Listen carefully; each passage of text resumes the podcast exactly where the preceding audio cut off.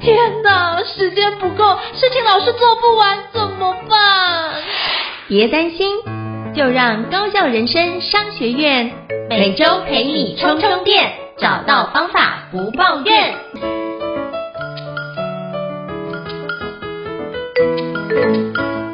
大家好，我是赵胤丞，欢迎大家来到高校人生商学院的新书访谈节目。我不知道过去在职场里面有没有很多主管或客户跟你说，你要多思考，那你讲说对呀、我要多思考，逻辑概念要把它想通。可是很多时候我不知道该怎么样去思考，并且把我的工作做好呢？那我觉得如果你有这样的困难的话，今天这本书千万不要错过。今天我想跟各位介绍这本书叫做《思考马达：从生活到工作，四步骤高效运用你的大脑》。那这本书的作者是鼎鼎大名的畅销书作家曾培佑老师哦。今天非常荣幸能够邀请到就是培佑老师来莅临我们高校人商学院，让各位来分享一下他的最新力作《思考马达》。那我们欢迎培佑老师，Hello，培佑老师你好。嗨，各位听众大家好。是非常感谢培佑老师的莅临哦。那是不是可以邀请培佑老师简单跟大家做个简单自我介绍，让大家可以多认识你一点呢？是，大家好，胤丞好，我是曾培佑。那我是一个培训师，主要的工作就是在企业里面上课。然后进行培训，嗯，那也会自己开公开班，然后有线上的读书会。总之呢，就是靠嘴巴赚钱呐，好，这是我的工作这样子。很高兴今天有机会来跟大家分享。是非常感谢培佑老师的莅临哦。他因为跟培佑老师都是同行，所以就经常在比如说各大学习的一些活动中间都会遇到培佑老师哦。那就就发觉，因为培佑老师真的是讲很多的一个内容都是妙语如珠，然后都会让台下就会笑声不断。我就很好奇，是不是可以邀请培佑老师跟我们介绍一下，为什么当初会想要去撰写《思考马达》这本书，是有什么样的一个起心动念呢？是啊，这个很多时候就是到我们，我们随着年纪的增长嘛，哈，这个一一下子忽然之间讲的一种很沧桑的感觉，这样子。大概你很年轻诶。对，我们现在就是三四十岁啊，这个阶段了。对不对？好、嗯，那很多朋友哦，开始在吃饭的时候，你看以前这个二十几岁的时候吃饭就是非常的热情洋溢，对不对？好，然后吃的很很有冲劲啊，大家知道那个意思就是还会续摊。哦，之类的。可是到了三四十岁、四五十岁的时候，很多时候我们吃饭吃一吃，聊天聊一聊，忽然之间有人会叹了一句，呃，叹了一声，就是，哎，如果哈、当初能够重新来一次就好，如果能够回到三年前就好，我如果能够重新做一次决定就好了。为什么他们会有这种想法？因为随着我们的岁月增长，我们的角色越来越多，我们开始是父亲或者是母亲。啊、哦，那开始是老公或者是老婆，在职场上的角色也越来越多样。啊、哦，你可能是某个专案的召集人，啊、哦，你可能是某个主管，啊、哦，你可能又参加了不同的委员会。好，当我们的角色越多的时候，我们要做决定，我们影响的层面越大。所以你越来越不敢做决定，嗯、那你做决定影响的层面越大，你越有越来越有可能做的决定不是你满意的。所以呢，在聚餐的时候、聊天的时候、喝咖啡的时候，你就会说：“哎，早知道我就不应该那样做决定。哎，如果时间能够回到一年前，我一定不会那样子想。”我我在大概呃三五年前，我发现哎这样的声音越来越多。那我是个培训师嘛，刚刚应成老师有说是同行，其实我们最常见面的地方是高铁站。对不对？对，三不五时高铁站会遇到，大家南来北往，打个招呼就上各自的车厢。那身为培训师有一个职业病，就是如果你有问题，好，如果你遇到了困难，我就会去拆解，然后去思考怎么样来让这个问题大事化小，对不对？然后让我们能够前进。所以我就想，哎，怎么样我们可以不要一直后悔我们做的决定？因为当我们这个来到了三四十岁的时候，我们做的每个决定，如果你不满意，那个失败的成本是越来越高。我们没有后悔药嘛，而时间对我们来说越来越宝贵。好，啊，你做的决定影响的人越来越多啊，所以假设你今天对你的成本不满意，好，对你的决定不满意，那个成本是很高的。以前是分手，那是两个人的事，那叫做浪漫。现在不是分手呢，现在是结婚或离婚，那就不是浪漫了，那是影响两个家族甚至更多家族的事情。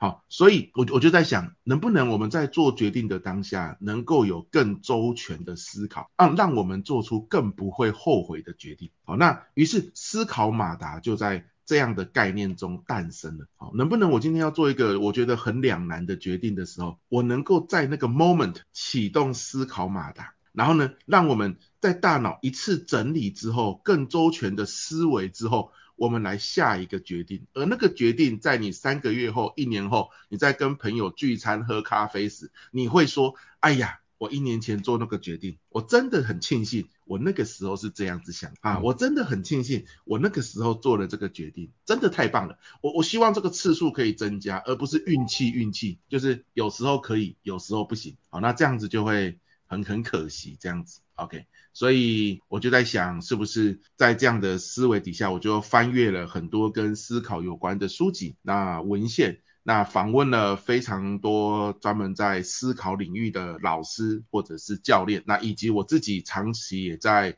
研究思考、投入思考的这个教学领域，所以呢就整理出了这本书这样子来跟大家分享。如果你也跟我们一样，刚好在三十岁、五十岁这个阶段，你的角色现在越来越多元哦，你现在做决定影响的层面越来越广，那这本书就非常适合你。啊，拿着，然后了解里面思考马达的步骤，需要做决定的时候运用这个，会让你在做决定时有更好的品质，更不后悔。这样子。好，谢谢培祐老师的分享。那是不是可以邀请培祐老师跟我们介绍一下，就是《思考马达》这本书主要的一些核心的概念？你刚刚比如说像书名就有一个四步骤高效运用你的大脑，是不是可以跟我们介绍一下这本书的内容，以及待会如果计划可不可以多跟我们听众介绍一下到底是哪四个步骤？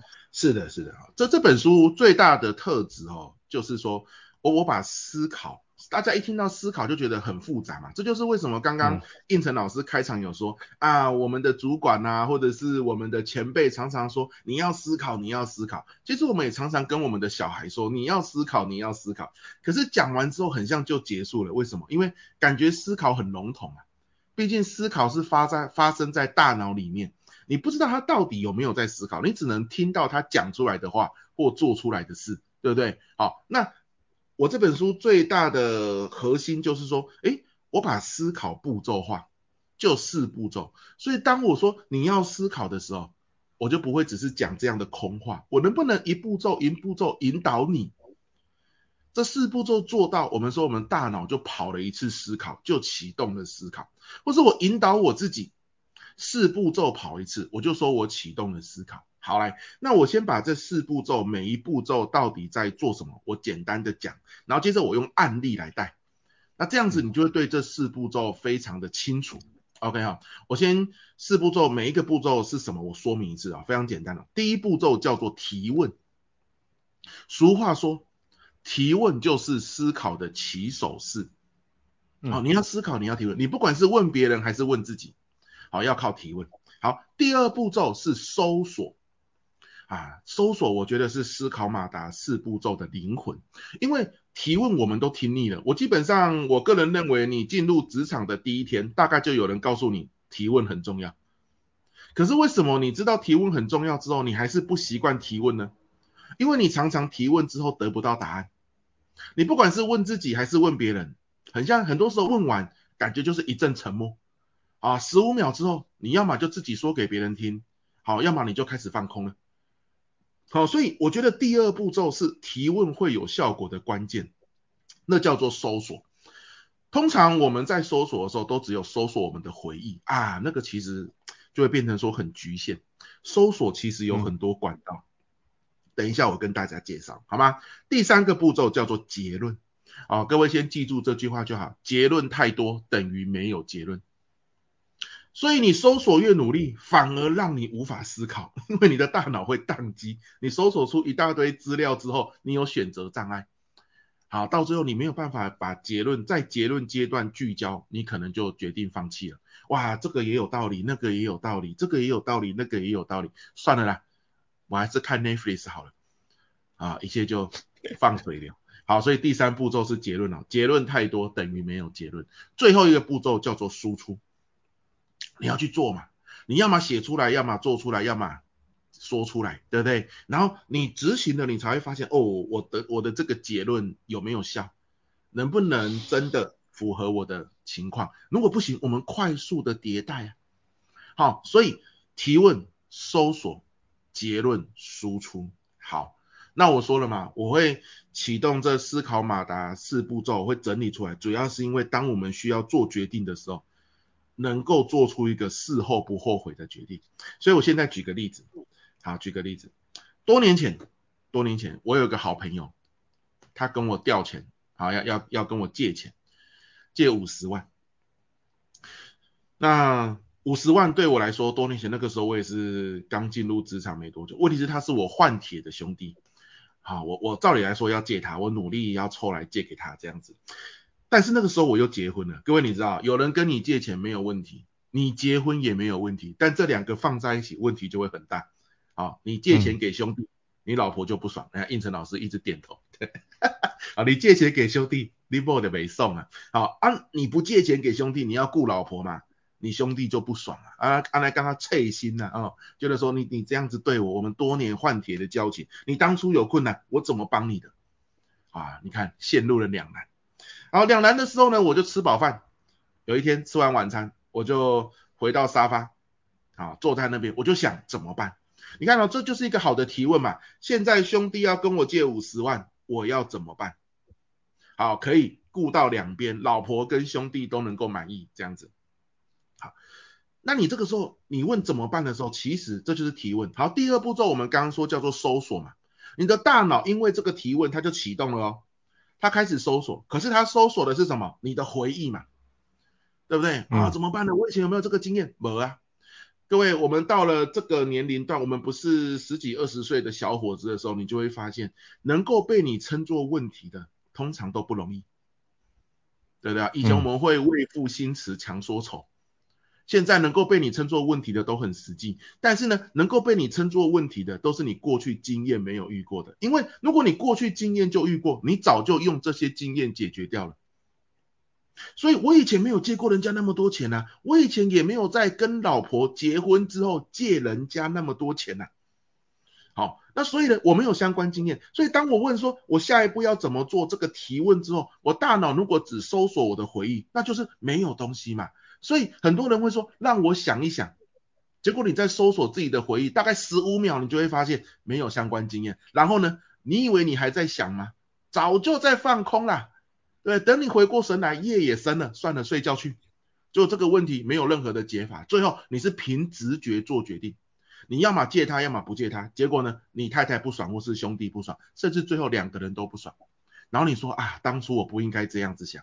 问题是你当初根本没在想，你只是一个十五秒的回想就结束，嗯、对不对？你看我我们细细拆解，其实你的思考流程是这样。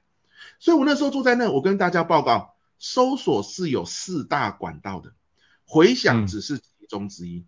好、嗯，啊说真啊，说江湖一点绝，说穿了就不值钱。另外三个管道是什么？我讲给你听啊，我一讲你就会，你马上就可以做。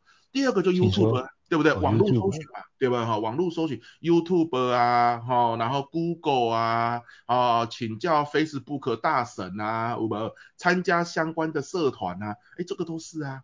好，好，接下来下第三个管道，书籍，看书嘛，好，看书。OK，你有很多书，当然了，看书是持久的累积，有些时候缓不济急，但它不失为一个管道。有些人一年他就专门读某个领域的书。那在这个领域里面，他在这一年中很多相关的问题，诶，他就搜寻了很多的资料。最后一个，你猜猜看是什么？三秒钟让你猜猜看，各位，最后一个就是问人了。你感到懵吗？好，因为本人我是历史系毕业，我们历史系进入学校的第一天大一的时候，教授就讲过一句话：你为什么要来读历史系？啊，真的不是来挖骨头的呢。啊，读历史系是为了。今天你遇到的问题，古人都遇到过。你想说现在科技日新月异，怎么可能古人遇到过？各位，你误会了。现在我们遇到的问题，基本上还是都跟人性有关。阿德勒说过嘛，所有的痛苦都来自于人际关系，那就是人性嘛。而人性千年不变，所以你现在遇到的困困难，一定是跟某个人追根究底，跟某个人的互动或某群人的互动有关。而这个古代人也都遇到过。哦啊，所以问人是个很好用的方法。因此啊，你看啊、哦，我那天坐在沙发上，我问自己啊，兄弟要跟我借五十万，我要怎么办？搜索、回想，没有答案，对不对？好，来，这个时候看书缓不济急，你同意吧？管道三要看书嘛，缓不济急。管道是叫问人，哎呀，兄弟这件事情问人不好意思，为什么？那个隐私的事情你也不能随便乱问。对不对？而且那个时候打电话给别人啊，或是传赖，万一被老婆看到，他就会发现我在烦恼这件事。哦，这件事情我还暂时不想要让他知道，对不对哈？啊，所以也不能打电话问人，也不能传讯息。那所以你看，管道很多元，你就有选择权。所以我那时候怎么办？来，我上 YouTube 查。啊，我我趁老婆哈，可能在她自己的房间哈追剧的时候，我就 YouTube 打，你你试试看哦。好，借朋友钱，你就打这几个字就好，一大堆影片跑出来，哇，五告 J 啦。好，那影片跑出来之后，你看老师资料就很多，每一个影片都短短的，现在也流行短短的嘛，太长没人要看啊。好，我就一个一个点开来看，三五分钟，三五分钟看。好，来咯，你看了四五部影片。收集到很多重点之后，第三步骤还记得是什么吗？结论。结论太多等于没有结论。如果今天我所有影片的重点都给他写下来，大概会一页 A4 纸，你看着满满一页 A4 纸，你就放弃了。为什么啊？这个到底要选哪一个？哦，好复杂哦。公说公有理，婆说婆有理，怎么大家都有自己的想法？好痛苦哦。算了啦，我还是凭本能决定好了。不不，好，所以呢，这个时候我就问自己，什么叫结论太多等于没有结论？我就问自己，如果我只抓三大原则，或是如果我只抓最核心的原则当做结论，那要是哪一个？啊，把数字加进去变成三，啊，通常就是人的大脑短时间之内能收三个重点不错了。好，所以我就说三大原则，各位，我那个时候就整理出了三大原则。第一个原则。我从那个 YouTube 整理出来的，你自己看过一次，你也会整理出来。如果你现在遇到这个问题，第一个原则，你跟这个朋友的交情到底是什么？就是你借他钱，他不还你，你心甘情愿的。有些人你一借他钱，你隔天就后悔的，那个就别借了，这样可以吗？交情，交情就是，诶，他曾经也帮过你很多，或者是你跟他是有过命的回忆的，过命的革命情感的，这个是第一步骤，交情要过。交情没过，你就随便找个借口就给他敷衍过去就好了，对不对？干嘛一定要借他钱？你辛苦赚的呢。好，那第一个原则，我兄弟有没有过？开玩笑，那是革命的情感啊。他之前帮我有够多啊。好，所以第一个原则过了。第二个原则，金钱的数量，这个钱借出去，他不会影响你的生活。OK，他今天兄弟他真的尬不过来，他三年没还你，你都没有怨言。因为很多人是这样的嘛，借出去，他有没有还是一回事，两个人感情从此变生疏了，他不好意思见你，你不好意思见他，对不对啊？所以呢，我就想我多少钱是可以接受的，我借他没有这个问题，对不对哈？这是第二个原则，好，第三个原则，好，一定要跟你的重要关系人讲好，不管你借多少钱。只要你们的金钱不是各自独立的，彼此是有共同金钱账户的，一定要讲清楚。哇，这提醒了我，不管我要借多少钱给我兄弟，一定要跟我老婆说。好，三大原则掌握了，我就要开始输出了嘛。第一件事情，我要先整理好我能够借他多少钱。我发现在我那个时候的状况啊，又要买房子，那个时候又有很多的贷款要付，我最多最多最多能拿出来的就是五万。哦，他要五十万哦。但是我只有五万，我就说好五万，这个是他不还我，我没有意见。我马上跟老婆说，老婆，这个兄弟找我，他真的有需要，怎样怎样怎样怎样，细节讲清楚。我这个五万是要借他，好，我希望你能够同意。那老婆是这样嘛？你不是事后才跟他讲嘛？你事前就问他，征询他的意见，对不对？哈，调动一下那个额度，啊，最后呢，老婆说三万，老婆还不愿意五万哦，好，他说三万，好。原则说的嘛，重要关系人要有共识嘛，所以那就是三万。好，三万之后呢，马上打给兄弟，兄弟不好意思，我知道你要五十万，你明天就要，所以我刚刚想完，我马上打给你，我最多最多只能拿出三万。好，你赶快再去找别人问问看啊，这个三万我等一下就会给你，你短时间或长时间之内，你因为尬不过来没有还我，这个没有关系，你先去处理。各位，直到现在、那么多年了，他没有还我。哦，可是呢，我们到现在常常喝咖啡，还是一起出去玩，因为我知道有一天他会还我，他也知道我已经跟他讲过了，短时间不还没关系，所以这个就叫做输出，输出就是我马上去做，跟老婆说，跟兄弟说，然后呢去执行这件事。来，到现在这件事情几年过去了，我没有后悔我当初做这个决定，老婆也没生气。兄弟也觉得说你这个人对不对？也不是说什么我一问，然后你就打打哈哈说场面话，然后就再也避而不见，没有啊，我直接跟他讲。好，所以从提问到搜索，搜索是搜寻 YouTube，到结论啊，浓缩出三大原则，最后输出，开始去按照这个结论的原则跟老婆说，跟兄弟说，然后去执行这件事。好，那借别人钱是这样子。我很多时候在做一些两难的决定的时候，更是如此哦。书中就有非常多这样子的案例，不管是在职场上、家庭上，我把大家常常在我们这个人生阶段会遇到的问题，然后呢，我把这个提问、搜索、结论、输出，我用表格化的方式，好，一个一个帮你把那个情境该怎么提问，该怎么样搜索。该怎么样结论，该怎么样输出，我用我的角度写一个案例在里面给你看，那你就可以连接到你自己的生活经验啊，主要是这样子跟大家分享，希望大家在我们这个角色越来越多元的这个人生阶段，能够做出更多不后悔的有品质的决定。OK，那就先分享到，谢谢，非常感谢裴老师的分享，我觉得非常的。具体哦，透过一个大家常见的一个困扰，把这四个步骤把它讲得非常的淋漓尽致哦。那我们这四个步骤，我再帮各位重复一次哦，那就是提问，再是搜寻，再是结论以及输出。你只要能够掌握这四个步骤，你基本上你就可以再用运用思考马达帮助你解决你的工作的大小事哦。那我也想请教培祐老师，就是那很多人有时候还是无法启动思考马达。那我不知道你在就是教学的过程中，有没有遇到类似的一个情况？我们学员来这样请教你，那是不是可以邀请跟我们分享一下，过去可能是什么样的原因导致他无法启动思考马达的呢？OK，谢谢啊、哦。其实其实是这样子，是他不习惯启动思考马达，不习惯嘛。嗯、因为我你知道很多读者读这本书嘛哈，他一开始卖的时候，呃，你知道出版社有有一句话，之前有个前辈跟我说，他说朋友，你是讨个派去呀？你怎么会把书名挂“思考”两个字？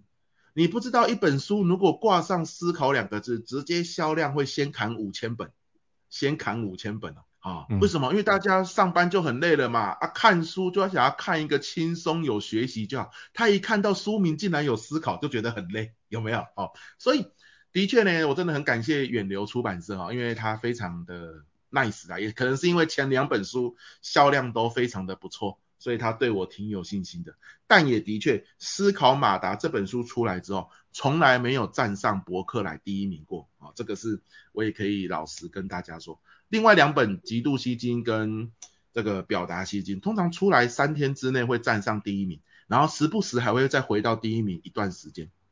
可是《思考马达》从来没有啊，那这个就反映出一件事实，什么事实？大家平常一想到思考就觉得累。所以连看到这张跟思考有关的书，他也觉得说啊，我有必要那么累吗？都已经假日要看书了，还要看跟思考有关的，算了吧，还是不要好了。他就不会去动它。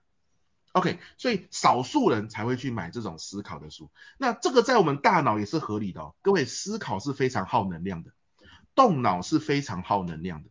那在我们这个人类祖先的时期，那个时候要吃点东西啊，要采集食物啊，就很不容易了嘛。所以呢，他们能凭本能，能凭习惯做事，就凭本能，凭习惯做事，才不会耗太多能量。到最后，如果又没有采到草莓，又没有采到食物来吃，很快就饿死了，对不对？所以，凭本能，凭习惯是长久累积下来，好，我们的祖先代代相传的生存法则。可是到我们这个时代，好，你看，我们的食物来源很充足了，而我们遇到的生活情境更复杂了，所以我们不用害怕。思考消耗太多能量，我们会饿死。而同时，我们恰恰是非常需要思考，面对现在越来越复杂的情况，我们越来越多元的角色，但我们没有这个习惯嘛，对不对哈？啊，所以呢，刻意思考就很重要。很多时候，很多人是这样啊，我当初应该要多想两下的，我应该要三思而后行。你看，古人都告诉你要三思而后行，就是我们不小心就忘记思考，所以刻意思考。好了，那问题就来了，你说老师，我知道要刻意思考啊，我就是等过去了我才想到这边安乱。所以我在书里面告诉你四大情境，我整理了我们生活中、工作中最常遇到的四种情境。你一遇到这四种情境，你就马上提醒自己，哎呦哦，这个时候要思考。好，这个时候要思考哪四大情境？我简单分享一下。第一个，资讯过载的时候，我再讲清楚一点，资讯过载的时候，你开会，主管啊、客户啊讲了很多东西，你也抄了很多笔记，好，那这个就叫做资讯过载，因为抄了很多笔记，大家不知道有没有一种经验，就是你开会结束之后，可能过了很长一段时间，你再看那份笔记，你看不懂自己在写什么。对，你那个时候忙着写，你没有过脑，你只是耳朵进来，手写下去，没有过脑，其实你没有整理成自己的重点哦。所以很多时候重要的资讯就忽略了，然后呢，主管或客户就不爽了，是吧？所以当你开完会，这个就叫资讯过载。然后呢，你要问自己，启动思考马达，提问，哎，这份这次开会最重要的三件事是什么？这次开会我要掌握的最大原则是什么？这次开会我马上要去执行的下一个步骤是什么？好，搜索，什么叫搜索？不要用回想的，看着你的笔记，热腾腾的嘛，看着你的笔记去勾出来，去圈出来。好了，那结论现在就很聚焦，因为你的提问本来就很聚焦了嘛，就最大的原则，三个重点，或是马上要执行的事，所以结论就出来了。然后呢，赶紧去执行。你看要做成备忘录，还是赶快去跟哪个处室联络？有没有？这个就是一个思考马达的启动。所以之前有读者跟我说，他写信私讯给我，本来不认识哦，哦，他私讯给我，他说老师看完你的这本思考马达，我有一个心得啊，他写了一个金句给我，我真的非常感恩他。他说什么？他说不用思考可以过得不错。你看我们本来就凭本能、凭习惯过生活。可是呢，运用思考可以过得更好。好，你你开完会，读完一本书，这都是资讯过载的时候啊、哦。你不用思考也可以过得不错啊，对不对？你开完会凭本能哈、哦，然后去整理，然后你看完书凭本能去记住一些你可能记得住的东西。可是你运用思考，启动思考马达之后，你会抓住更核心的重点。你别绕高体啊，所以第一个资讯过载。OK，好，那第二个情境是什么？我们有四大情境嘛。对不对？第二个情境是什么？重蹈覆辙。如果你总是在同一个地方跌倒，你总是在同一件事情做不好，你总是后悔做同一类型的决定，请你启动思考马达。我只讲提问要怎么问，因为在我的书里面，这四种情境我都有用格式化啊，用把四步骤遇到这个情境，你可以怎么问啊，怎么搜索啊，哈，都帮你写出来了。我就只讲提问，这时候你要问，来。这次的经验我学到什么？我下次应该避免怎么做？最起码要问这两题。那于是呢，这次的惨痛经验对你来说就是一种学习。如果一个失败的经验对你有学习，它就不算是失败的经验，它就是你生命的养分，对不对啊？所以我再讲一次啊，如果你常常重蹈覆辙，不要难过，也不要觉得自己是不是没天分。很多时候是因为你没有从这个经验里面得到收获跟养分。为什么？因为你失败就失败了。而不断进步的人是失败之后会启动思考马达，从里面抓一点养分出来。好，所以你要问我这次失败的经验，我学到了什么？我下次遇到同样的情况，我应该避免怎么做？基本有这两题，其他的你可以去书里面看，好不好？来，第三个难以抉择的时候，左右为难，请你提问的时候给自己出一个选择题，A 跟 B 的选项。或是 A、B、C 的选项，硬是强迫自己出三个选项哦。选项再烂都没有关系，凭直觉丢出三个选项，要不然你会漫无目的的乱想。三个选项可能你都不要，可是因为你在选择的过程中会碰撞出火花，最后跑出你最喜欢的那个选项，是有可能的。哦，所以遇到难以抉择，请你在提问的时候给自己 A、B 或 A、B、C 三个选项，可以吗？最后。生活中常常遇到的情况叫做突遭意外，忽然之间客户不能来了，忽然之间客户告诉你原本二十分钟的提案只能五分钟就要结束，忽然之间小孩生病了，对不对？突遭意外，突遭意外要提问什么？请你提问，我要问自己，我如何让自己的情绪快速平稳下来？意外不可怕，意外造成的情绪让你做出冲动的行为才可怕。所以你突然遇到遇到，你准备要下班了，客户忽然传一个讯息，告诉你说明天早上能不能把产品的这个详细的资料表寄给他，摆明要你加班嘛。突遭意外，你马上整个情绪俩起来，这个时候你就回信，这个信你一定后悔。所以你一定要问自己，我现在怎么让自己的情绪平稳下来？平稳了，你才能正常发挥。情绪波动了，通常你就会做出后悔的决定，你就会失去什么分寸。OK 啊，所以这就是突遭意外。所以你看了，我再整理一次四大情境：资讯超载、重蹈覆辙、难以抉择、突遭意外。我们生活中原则上就是这四个类型的情境一直在跑。那你你就想哪一个情境对你来说是最重要的？啊，比如说你在工作上遇到哪一个情境，如果没有启动思考马达，你认为如果挫折了、失败了，成本是最高的，你就专注在那个情境先就好。比如说重蹈覆辙啊，我我我我的主管又说你怎么又这样做了？你这个时候敏感的意识到主管说什么，你怎么又这样做了？啊，重蹈覆辙，那这件事情我要启动思考马达，我要问自己，我下次可以避免怎么做？我要问自己，我这次学到了什么？然后得到结论，然后输出给主管听，或者是整理成自己的备忘录。好，那你重蹈覆辙的机会就会越来越少。OK，你生活中你的工作性质常常突遭意外，然后搞得你心情混乱，然后做出来的决策让你感到后悔。那你又突遭突遭意外了，你马上问自己，我如何让自己的情绪平稳下来？啊，这点非常重要。我在书里面有一个专章，都在告诉你怎么样快速的平稳情绪。好，那这个是在职场上很好，因为这跟人家庭生活或人生不太一样。人生的平稳情绪，他会告诉你早睡早起嘛，他会告诉你持续运动嘛，他会告诉你要晒太阳、看植物。可是职场的情绪平复不是这样，为什么？因为你在开会的时候被客户惹毛了，你不能跟客户说不好意思，我今天晚上早点睡，明天早点起，我们再来开会。你不能跟他讲不好意思，我去晒个太阳，然后我们再回来开会。不可能嘛，对不对？客户会以为你怎么了，是吧？所以如何在当下能够快速平复情绪的方法，我就发现为什么商周经理人杂志、哈佛评论杂志常常在写这个主题，我就把它整理了起来。好，有一个专章专门在写这个，来跟你分享这样。好，所以胤丞老师问我，我们不习惯启动思考怎么办？我要告诉你，这是正常的，不要想太多。那我们就刻意思考，刚刚讲的四大情境，你选一个。一个礼拜选一个，然后生活中遇到了就停下来启动思考，遇到了就停下来启动思考，从刻意思考变成习惯思考，因为你会尝到甜头啊！娘喂，我这样子停下来思考一下，也不过两分钟的事，但是我真的做出了我比较不后悔的决定。那你尝到甜头了，你大脑就会喜欢嘛，喜欢之后，它慢慢就会往那个方向走。OK 啊，这是我提供给大家的建议。好，非常感谢培友老师给我们做的这么精彩的一个回馈哦。那如果各位就是听众觉得很不错的话，诚挚的邀请大家可以去好好的去添购这本思考马达，从生活到工作四步骤高效运用你的大脑，就可以帮助你在很多的一些事情上都游刃有余，让你可以迎刃而解。那非常感谢培祐老师跟我们的精彩的一个分享哦。那如果就是大家觉得高效人生商学院不错的话，也欢迎在 Apple Podcast 平台上面再给我们五星按赞哦。